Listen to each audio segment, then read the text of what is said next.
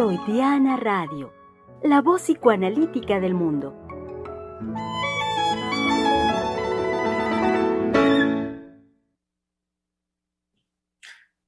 ¿Y qué dijeron? ¿Dónde están los psicoanalistas del Centro de Investigación y Estudios Lacanianos?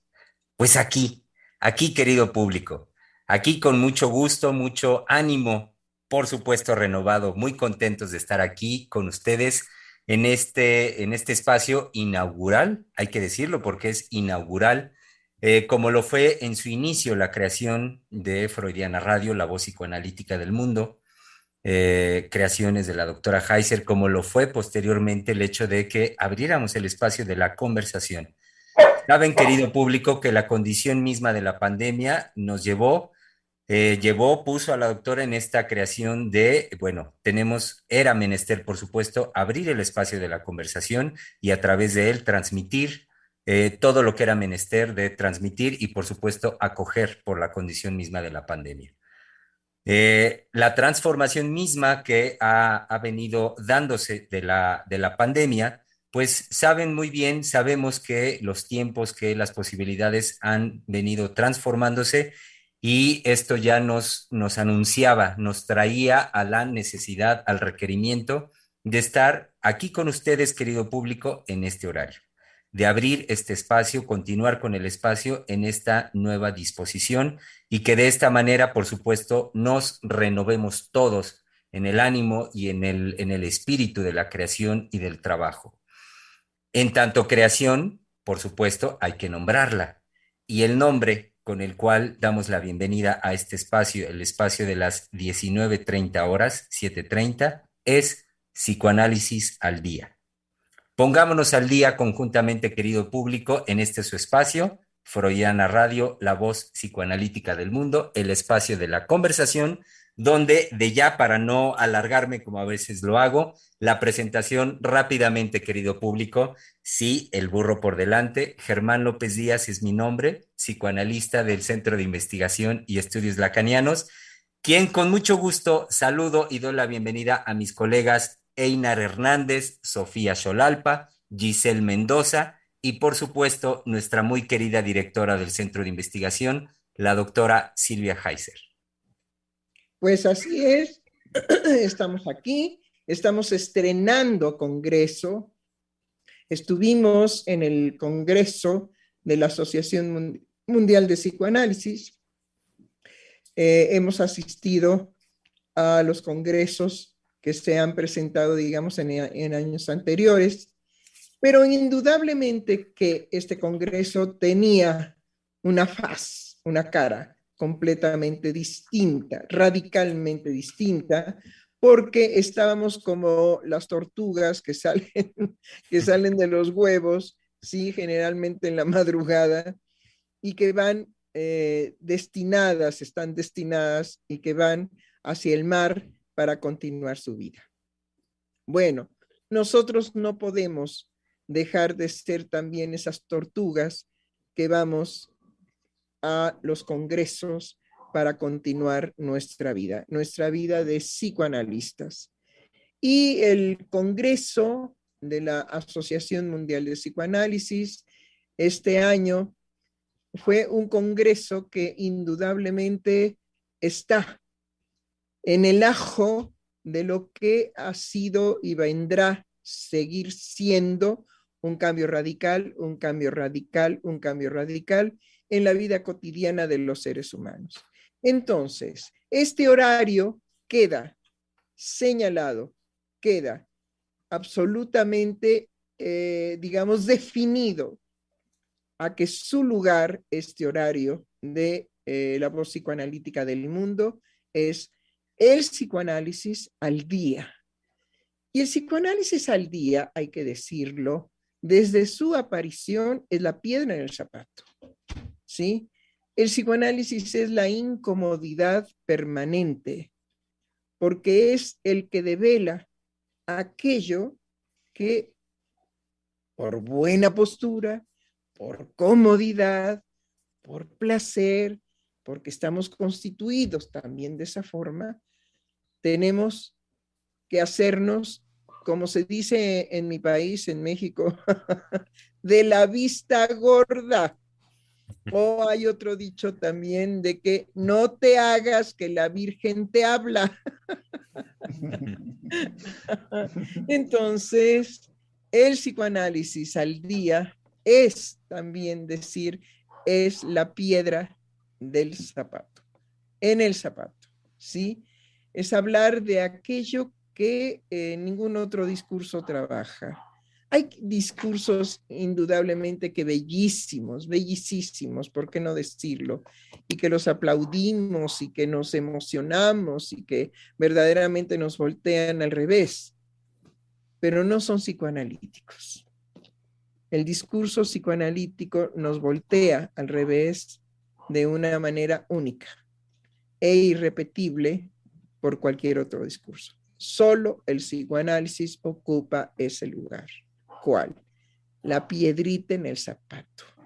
¿Sí? Eso que incomoda, eso que molesta, eso que uno va de carrera y uno dice, ay, luego me la quito, luego, luego ya llegaré a donde tengo que llegar y si es en un restaurante, pues mm, voy al baño, me saco el zapato, el calcetín o la media, lo que traiga y ya me sacudo la, la piedra ¡Ah! ¡Qué descanso! ¡Qué placer! Solamente que el psicoanálisis, en menos de lo que canta un gallo, vuelve a estar produciendo esa incomodidad. Y esa incomodidad es la que definitivamente los seres humanos que amamos el psicoanálisis agradecemos infinitamente, infinitamente que el psicoanálisis nos incomode todos los días. ¿Por qué? Porque todos los días podemos entonces hacer una creación distinta de nuestras vidas. Bien, pues dejo la palabra a nuestros queridos colegas que están aquí presentes.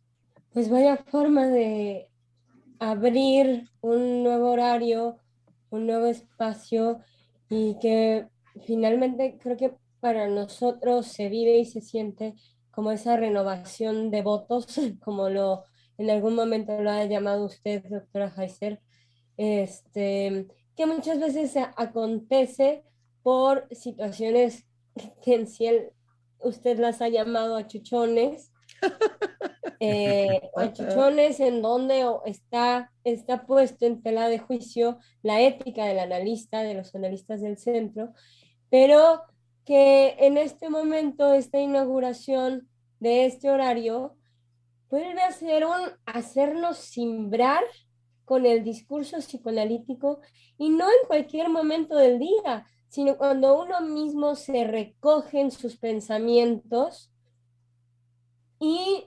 repasa o reanuda aquello que ha transitado en su día, en, todo su día, ¿no? Entonces es un momento muy particular este, porque a muchos les toca el momento consigo mismos, en el auto de regreso a casa, en el transporte de regreso a casa, en la casa, ya después de la hora de la comida, ya que se ha levantado la mesa. Eh, es un momento muy particular con uno mismo y em, que creo, esperemos, este, esa es la apuesta, que, que sea una movilización diferente, que no sea el, el decaer del día, sino más bien qué luz nos vuelve a dar eh, el discurso para terminar el día, ¿no? Estamos ya no alumbrados con la luz del sol, empieza a aparecer la noche y entonces viene otra luz, la de, este, no, ahorita me voy a volver muy tonta porque sí lo sé, pero no me viene la palabra, este, la luna es nuestro satélite natural. Este, no, no solo a las modelos les pasa esos blancos vacíos por la emoción. Entonces, me parece que em, esa luna también evoca otras cosas, pero me parece que el discurso ya puestos en otra dinámica del recorrido del día em, alberga para mí una esperanza el programa de incluso para mí misma, ¿no? Mm. Terminar el día de otra manera. Em, ahora que estuvimos trabajando para lo del Congreso, fue un continuo de trabajo, este, que se vivía de manera muy particular porque finalmente esa es la característica de lo psíquico, el, Sí. lo continuo, el continuo. Entonces, realmente, verdaderamente nunca estamos descansando. Y Sí descansamos, pero de otra manera. bueno, de otra manera, de otra pero no manera. en una pasividad de una falta de actividad. No, no, no, no, no, no, no. Mm. Justamente podemos sorprendernos a veces, inclusive, de cómo nos mantiene ágil, vivos, entusiasmados, comiendo por ahí que cacahuates, que este palomitas, que ¿cómo se llaman los otros rojitos? Los Este, arándanos, los arándanos, eh, que este, granola, que el yogur, que agüita de limón. Exactamente, que la alegría porque da este, energía, en fin, y que definitivamente eh, podemos decir estamos cansados, pero no estamos cansados. Exacto. Entonces, no es la sociedad del cansancio. No, exacto, exacto, doctora. No, y hay que retomarlo de esa manera porque es primavera, Ay, sí, estamos saliendo un poco más, digamos, no ha acabado la, la pandemia, ¿no? Pero ciertamente hay gente tomando las calles nuevamente y creo que eso tiene un brío eh, del que hay que impregnar a la gente, impregnarnos nosotros mismos, porque no, no es esta acumulación de cansancio en donde nos quisieron meter en una ideología de ahora estamos cansados de descansar o cansados de tomar el Zoom o el cansancio y elevar el cansancio a un nivel de excitación que más bien va por ahí la cosa, ¿no? No Así es. cansancio. Y, y que ahorita que lo dice Giselle, pienso de inmediato, este empuje a una ideología y otra y otra y otra es el empuje de fondo a mantener siempre atrapado al sujeto, eh, co- como lo queremos, como que sea solo productor económico, que sea obrerito, que vaya, el chiste es atrapar, atrapar y lo que dice me lleva a pensar de inmediato, pues justo no, he aquí la resistencia, digamos, he aquí la piedra en el zapato, como decía la doctora, en el sentido de apostar permanentemente por la libertad subjetiva. Yo quiero, Eso- yo quiero, yo, quiero decir, la yo quiero libertad. decirles que Yo quiero, yo quiero. yo quiero, yo quiero, yo quiero. Es que yo quiero, Adelante. es que yo quiero decirles que estoy muy contento de ver a mis colegas porque no los vi el fin de semana. Y he de, he de decirles que, que tuve una fantasía eh, antes, para este día, para la, para li- la iniciación de esta, de esta, de este nuevo, esta nueva creación.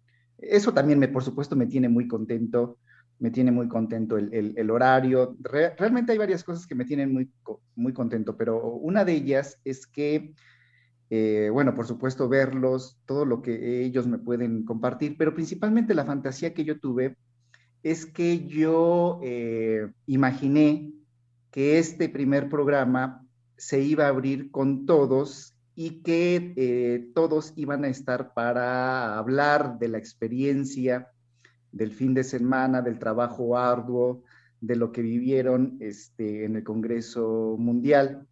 Eh, lo comparto un poco rápido. Yo no, yo decidí no estar porque eh, yo desde el año pasado estoy en, este, ya de forma presencial en el trabajo y yo interactúo con muchas personas y mi principal preocupación era que aunque si bien yo no, yo no estoy enfermo y creo que nunca me he contagiado, este, pues po poder ser un, un, este, ¿cómo se llama? Un transmisor eh, ¿cómo se le dice esto? Bueno, que no, no tengo síntomas, ¿no? Que no tuviera síntomas. Eh, principalmente, pues, quien me, me, me, me, preocupaba, pues, era la doctora, ¿no? Que ella estuviera inquieta por este tipo de cosas. Y decidí no hacerlo. Yo sabía todo lo que ahí me perdía, pero tomé la decisión.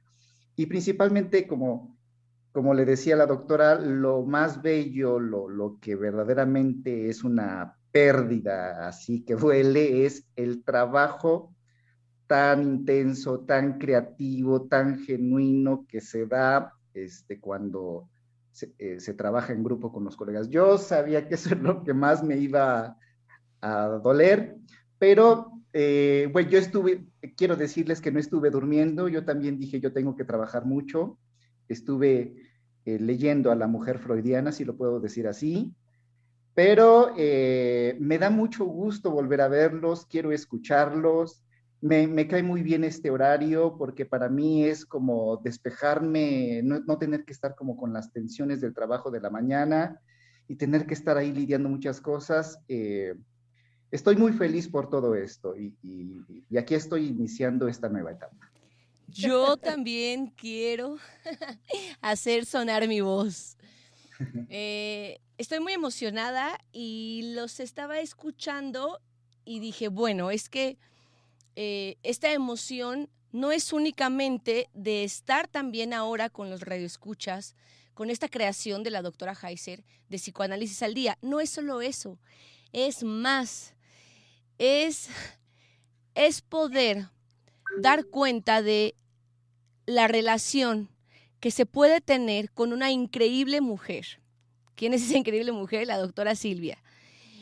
Y lo traigo a cuenta como increíble mujer porque pues, es increíble y además ella puede eh, darnos una, una palmadita de aliento en este psicoanálisis que es la piedrita que traemos en el zapato, que no nos quitamos y que no queremos quitarnos y decirnos poco a poco. En esos descubrimientos que a veces son sin palabra, que son sin palabra y que nos puede decir, confío, yo confío en ustedes. Entonces, eso me emociona. Claro que estar aquí en este horario, pero no es únicamente el horario y el psicoanálisis al día de hoy, sino es unirlo con la creación de la doctora Silvia Heiser.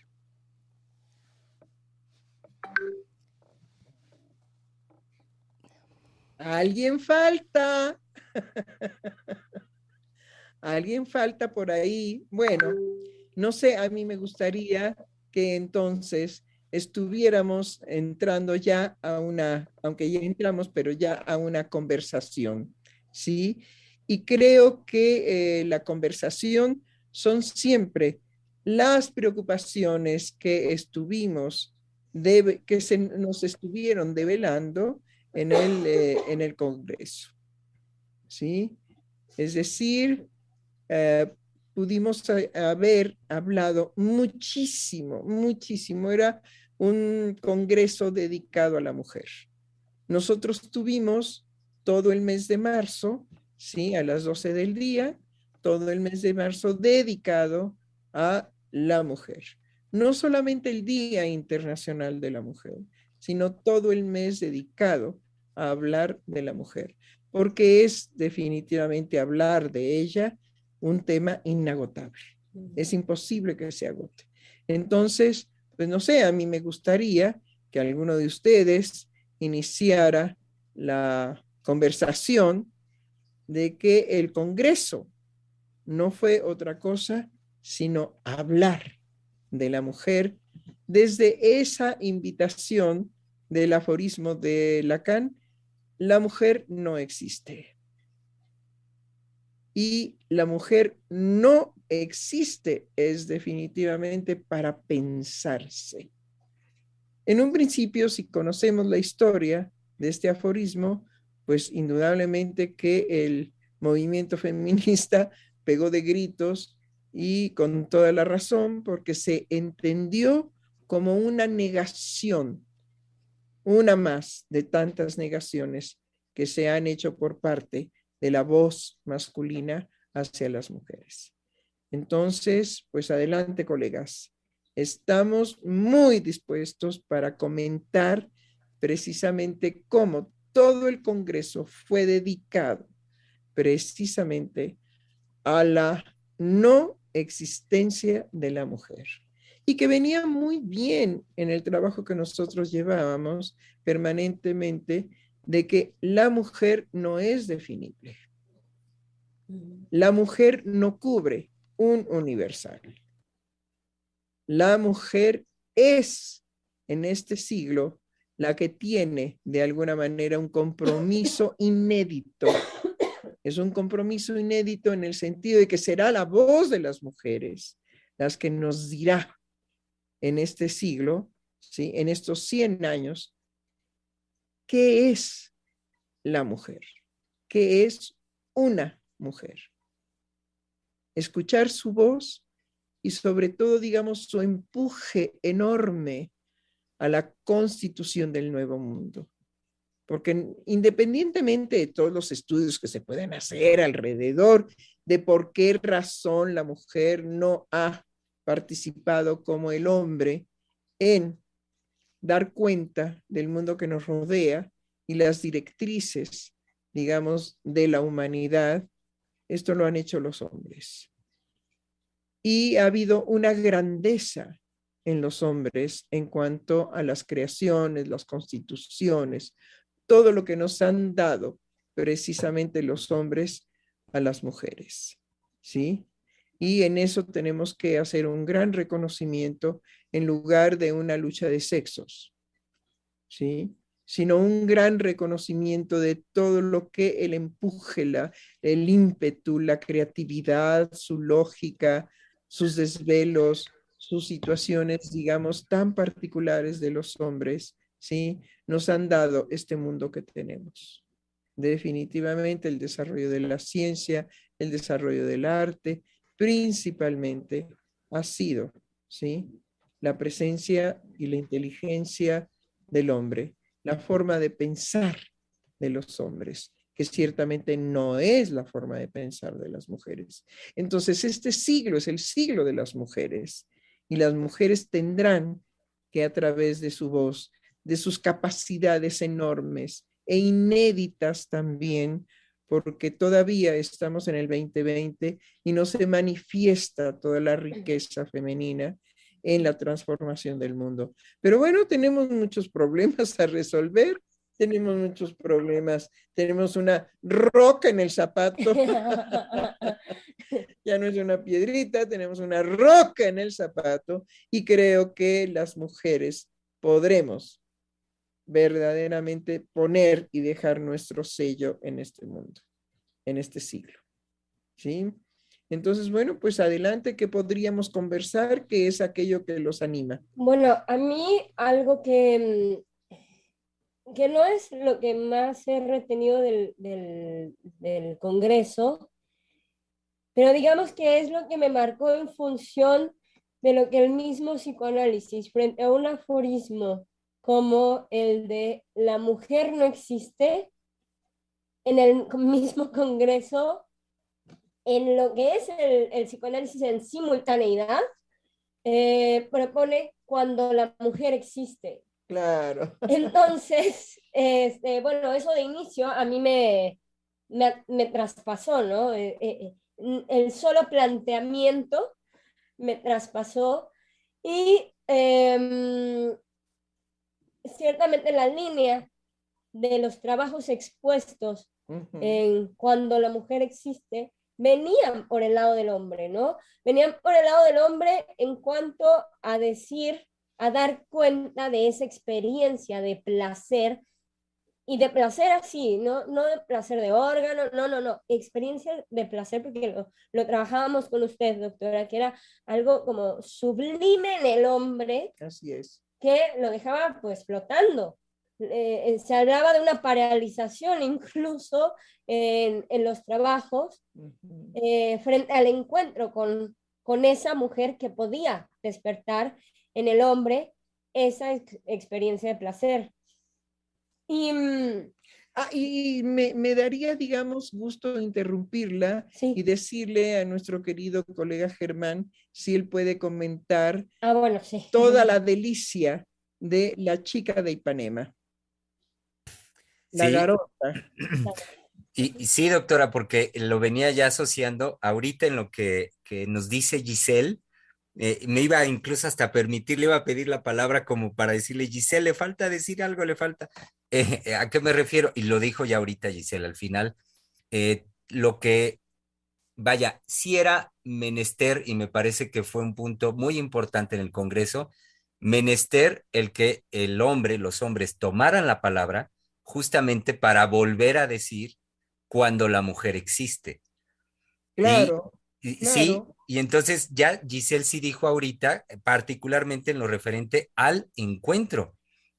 Eh, el encuentro eh, en un hombre, eh, lo que produce para un hombre el encuentro con una mujer, por supuesto que es, es menester retomar y abrir la posibilidad para que la palabra del hombre vuelva a decir cuando la mujer existe.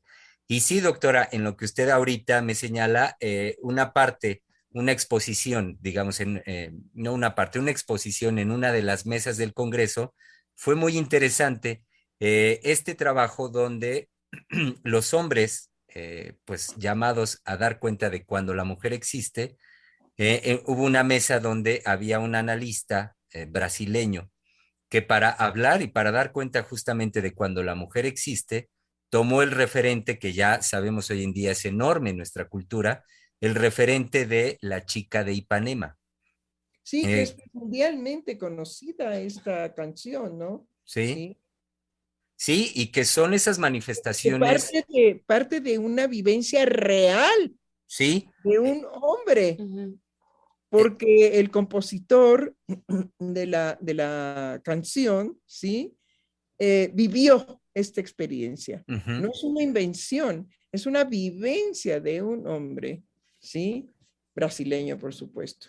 Y lo cual fue, doctor, una experiencia muy grata, eh, eh, vaya, eh, tener en el Congreso el que se nos pudiera transmitir así de viva voz como la historia de cómo vivió este hombre la experiencia de que se encontraba, de que veía diariamente pasar a la chica de Ipanema y que fue justamente eso lo que lo llevó a él, lo que esta experiencia lo inspiró a construir, a crear la canción misma, escribir la letra y que, vaya, me parece importante cómo esto puede ser elevado, una manifestación de la vida cotidiana, como usted cotidianamente nos lo señala en los programas.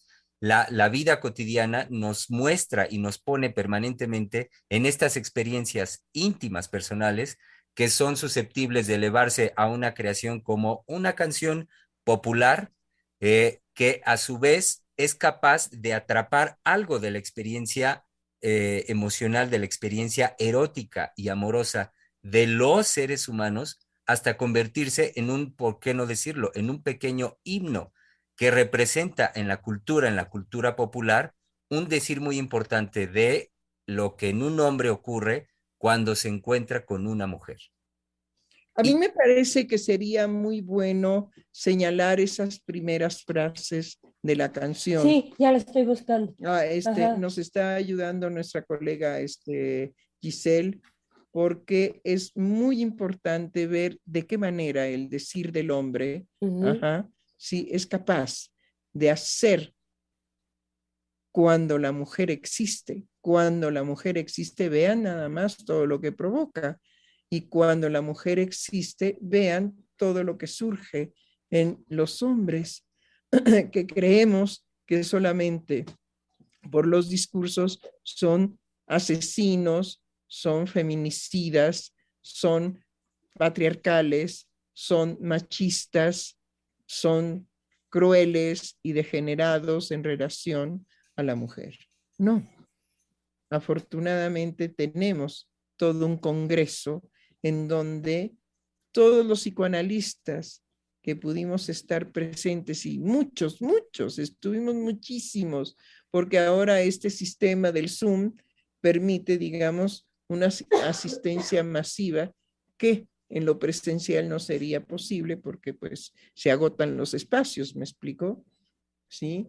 Y entonces, bueno, ¿por qué no recordamos esas frases hermosas de la canción? Sí, doctora. Bueno, ah, ah, Germán lo tiene, creo que va a Adelante, más Germán. Para dice, mí. dice lo siguiente.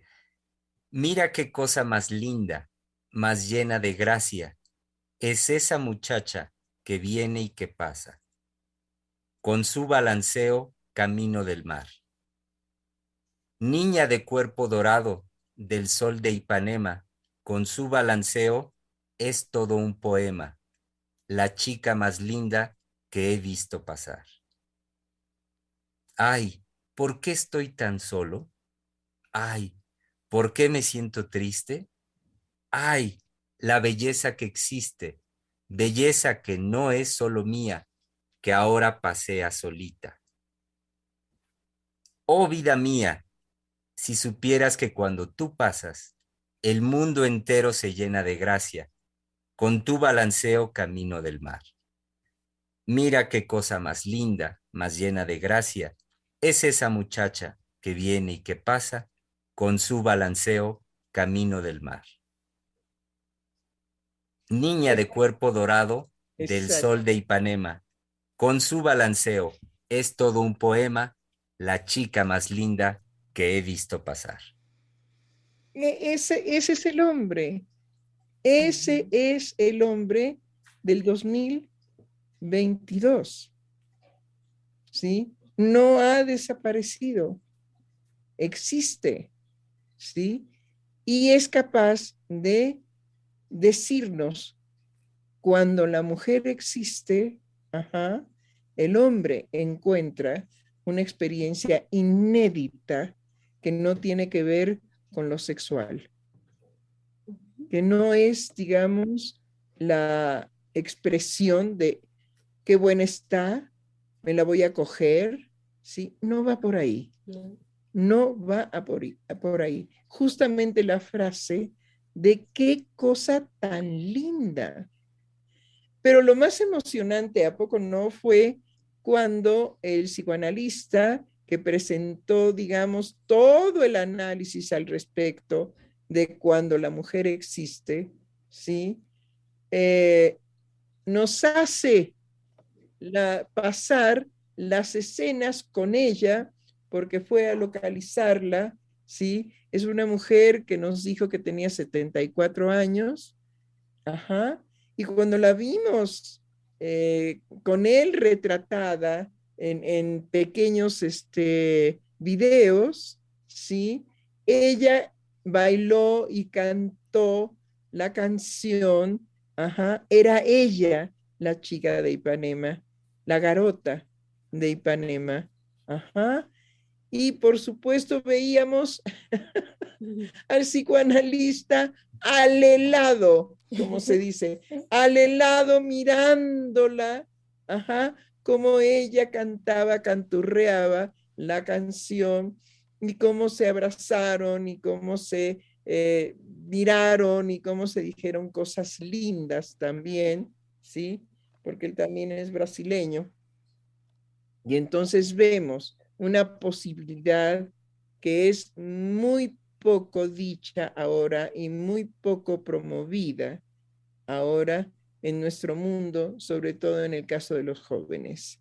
Entonces, llenemos precisamente el espacio, ¿sí? Esa piedra en el, en el zapato, esa piedrita en el zapato, vamos a estarla machacando para que los jóvenes que en uno de los programas nos decía un joven que eh, no veían muchos programas porque eran muy largos, porque los aburrían, porque definitivamente eh, los jóvenes en la actualidad solamente pueden tener atención entre 10 minutos, 5 minutos, 7 minutos, 8 minutos, más bien 2 minutos. Entonces, creo que podemos invitar a nuestros jóvenes a que definitivamente escuchen cuando la mujer existe. Sí, y, sí. y sobre todo, eh, colegas, doctoras, sobre todo que dicen, bueno, decimos, ¿no? Y lo escuchamos en el Congreso y nosotros lo podemos volver a traer a cuentas, que la mujer, cuando la mujer existe y que la puede hacer existir en ese sentido el hombre.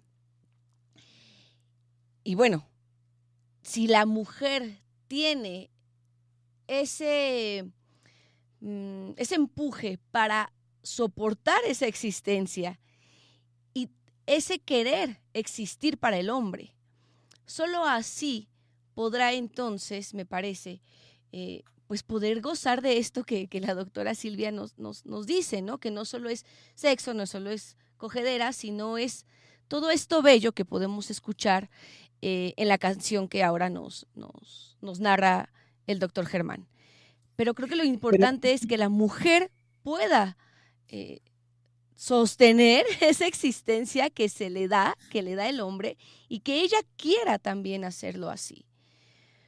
Que, que quiera ser, eh, lo voy a decir linda, ¿no? Que quiera ser linda, eh, que quiera ser y hacerse amar. Creo que ahí también entonces radica esa dificultad eh, en que ahora los discursos no promueven ese hacerse amar, no promueven esa posibilidad de ser existentes por el hombre. Bueno, creo que no es posible que lo promuevan porque no existe para los discursos esa propuesta. Esa propuesta viene del hacerse amar por el lado de las mujeres, del lado de la doctora, es creación de la doctora. Es una forma de convocar y de simbrar a las mujeres en el siglo XXI. Y bueno, no podemos esperar que venga de afuera una posibilidad para ello. Es tocar a la mujer a que al menos verbalmente hay una posibilidad de hacerse amar. Pero eh, simultáneamente, bueno, también la doctora Heiser nos ha llevado a, a, ese a, alcanzar de alguna manera eh, aspectos de lo femenino que son sumamente crudos, por lo cual, eh, pues también ese hacerse amar ni siquiera es por el lado de la voluntad propositiva en la que uno diga, ay, sí, yo mañana me quiero hacer amar porque yo quiero ser la chica de Ipanema, de, de alguien, ¿no? La chica de la Ciudad de México. y ahora en primavera, pues con más ganas. Este, no, me parece que justo em, son, eh, digamos, propuestas muy bellas porque nos dejan no renuncian a lo imposible, están en esa línea, en la línea con lo imposible, tanto el hacerse amar como cuando la mujer existe. Y además, no son correlativas. Eco, bravo, muy bien dicho. Eso es importantísimo. No son correlativas. Y esos son los puntos, digamos, profundos que nos deja el psicoanálisis. Nos abre un mundo de razón, de lógica, tan hermoso que entonces el alma se expande. Pero sobre todo, digamos, el, el dedicar tres días de congreso única y exclusivamente para hablar de la mujer no existe y para hablar de cuándo la mujer existe. Y entonces nos presentan estos hombres extraordinarios, ¿sí? Digo extraordinarios, aunque son absolutamente ordinarios, ¿sí? Que son capaces de crear para ellos, ¿sí? Una mujer para ese placer, para esa felicidad. Si pudiera Germán repetir ahí algunas frases, en este momento no las, no las tengo muy, este, em, no las retuve mucho, pero eh, que dan la idea de que ella no lo sabe, de que ella no sabe que ese hombre que la ve venir y la ve pasar, si la crea con la mirada, ¿sí? Y el solo hecho de encontrar una cosa tan linda, mira qué cosa tan linda, ese encuentro de lo bello que el hombre puede mirar, no ver, sino de que la construcción de la mirada del hombre puede capturar. Mira qué cosa tan linda, ¿sí? pero ella no lo sabe. Ella no sabe que existe cuando la mujer existe, que ella existe y que el hombre la hace existir precisamente en esta experiencia emocional intensa. Mira qué cosa más linda, más llena de gracia, es esa muchacha que viene y que pasa con su balanceo camino del mar. Niña de cuerpo dorado, del sol de Ipanema, con su balanceo es todo un poema, la chica más linda que he visto pasar. Claro, y eso precisamente es de los aspectos más bellos de cuando la mujer existe. Ella no lo sabe. Y, y justo después, doctora, dice, oh vida mía, si supieras que cuando tú pasas, el mundo entero se llena de gracia, con tu balanceo camino del mar. Exacto, ¿sí?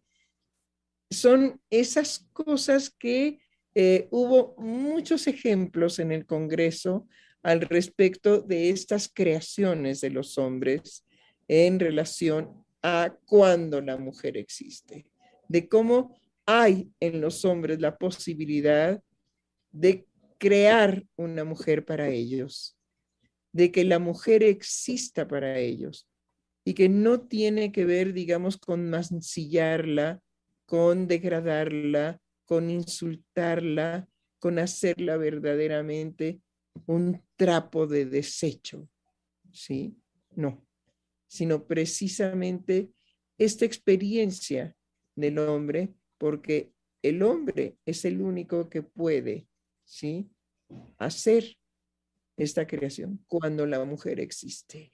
Sí, e, e, en ese, en ese sentido, eh, escuchándolos y un poco en el tono de, de nuestra colega Sofía y con lo que usted ahorita acaba de decir, doctora, si bien eh, Giselle nos dice que de, los discursos no puede nacer este, hacerse amar, que es lo que proponía Sofía, a mí me parece mm, que es muy bello cuando ustedes nos, nos comparten eh, cómo en el Congreso hay eh, este, esta posibilidad inédita de cuando la mujer existe, ¿no?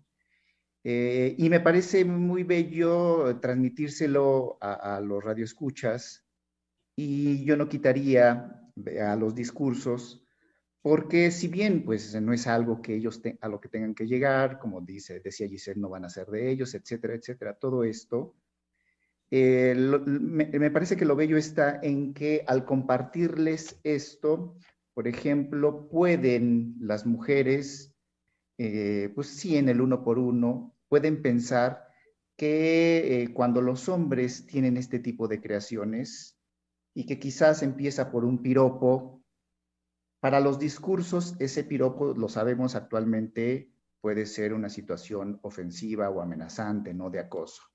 Pero cuando ustedes nos transmiten estas posibilidades que, se crearon en el Congreso, eh, yo siento que lo lindo está en cómo eh, se, puede, se puede ir eh, pensando, quizás no quitando, pero pensando que en un piropo, que en una mirada de un hombre, que en lo que le despierta a un hombre justamente hay algo que trasciende una simple, que pues el hombre se quiere acercar a ella, ¿no? Que simplemente le avienta piropos y eso ya no es de ahora, ¿no? Que eso puede ser un, este, una, un acoso o que cómo se atreve, sino es todo lo que puede estar más allá de eso. Y eso me parece lindo que no lo comparte.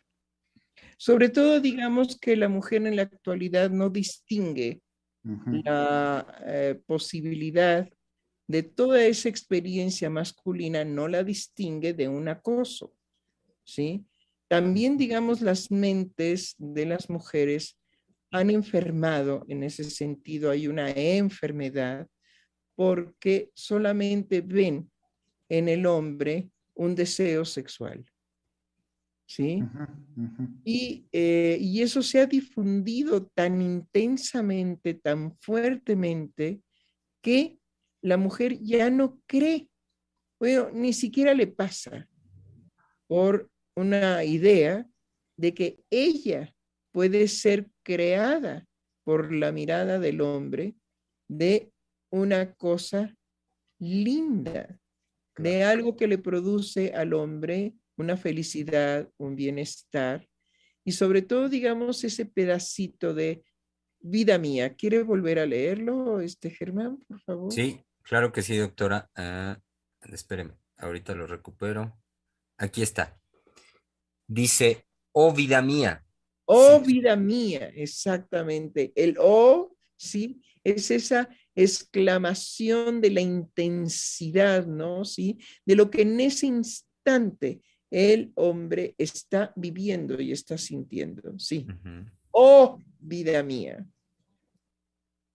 Si supieras que cuando tú pasas, el mundo entero se llena de gracia. Vean nada más, ¿sí? No es solamente una experiencia mía particular, sino es todo el mundo, ¿sí? El mundo se llena de gracia. Imagínense nada más lo que quiere decir precisamente eso. Esa cosa linda, esa cosa llena de gracia. Son, eh, doctoras, que sí son pequeños decires que en donde se juega eh, a modo de, una condensación el cómo eh, el espíritu, el, el, espíritu masculino, el espíritu de un hombre, se juega, está jugado ahí en en, un decir, en, el, en ese decir, su compromiso justamente en pos, en su compromiso, sí, en pos de una mujer por esa mujer y, la manera en cómo lo puede representar en, pues tal cual, en un decir, en una frase como, como la que estamos trabajando, como la que estamos leyendo. Me hizo recordar incluso, por cierta semejanza, la frase de otra canción rápidamente solo como una viñeta, una canción de, otro cantante inglés, en este caso Elton John, que dice, qué hermosa es la vida mientras estás tú en el mundo. Claro, claro, por supuesto que sí. Y que, eh, digamos, eso es lo que ahora pretendemos. Esa piedrita en el zapato será definitivamente estar hablando de cuando la mujer existe, porque creo que es tan necesario volver a instaurar en los discursos lo que es un hombre. ¿Sí? Y, doctora, colegas, permítanme que le demos la bienvenida a nuestro querido público Radio Escucha, que ya eh, está aquí manifestándose a través de sus mensajes. Ana Martínez, que nos manda saludos y nos dice bonita tarde. Nuestro compañero del Centro de Investigación, Oscar Hernández, que nos dice, hola doctores, buenas tardes. Es un gran gusto acompañarlos y escucharlos. Eh, también lo que yo en este momento quiero interpretar, así lo digo, como el recuperar público en este horario, eh, y me refiero en este caso a Ling Ro, nuestra radio escucha, que nos dice, qué gusto escuchar sus voces, doctores, saludos, saludos a todos. También recuperamos, yo así lo siento porque ya no lo habíamos leído, a Guillermo Valderas Vega, que nos dice, aquí presente desde Santiago, Miahuatlán, Puebla, sí. Eh, un muy lindo mensaje de parte de Sonia Vargas que nos, nos dice, es un gusto escucharlos en este nuevo horario. Este cambio coincide con un cambio profundo en mi vida y se me vino a la mente un poema de Mario Benedetti sobre la bienvenida. Les comparto un fragmento. Bienvenida. Se me ocurre que vas a llegar distinta no exactamente más linda, ni más fuerte, ni más dócil, ni más cauta, tan solo que vas a llegar distinta, como si esta temporada de no verme te hubiera sorprendido a vos también. Quizá porque sabes cómo te pienso y te enumero.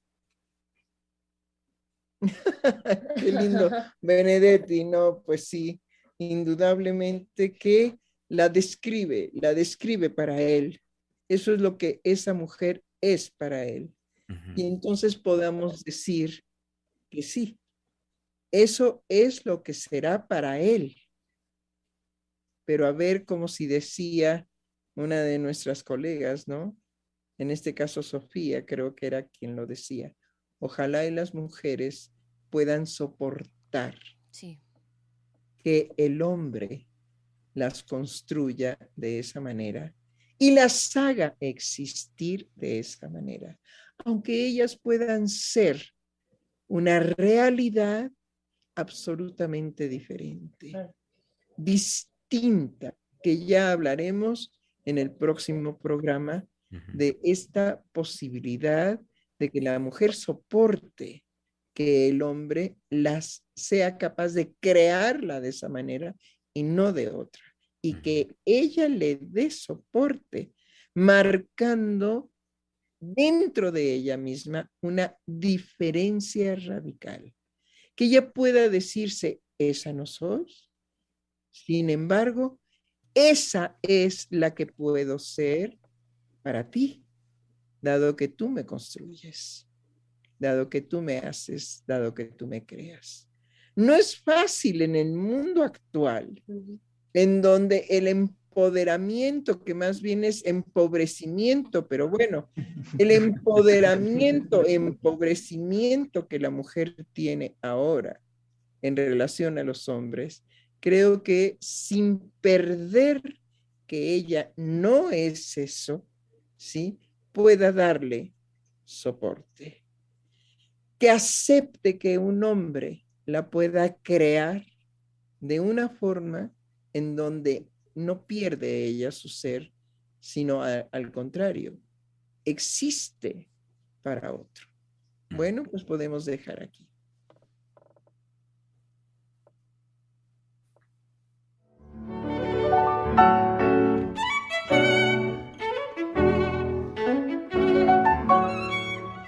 Freudiana Radio, la voz psicoanalítica del mundo.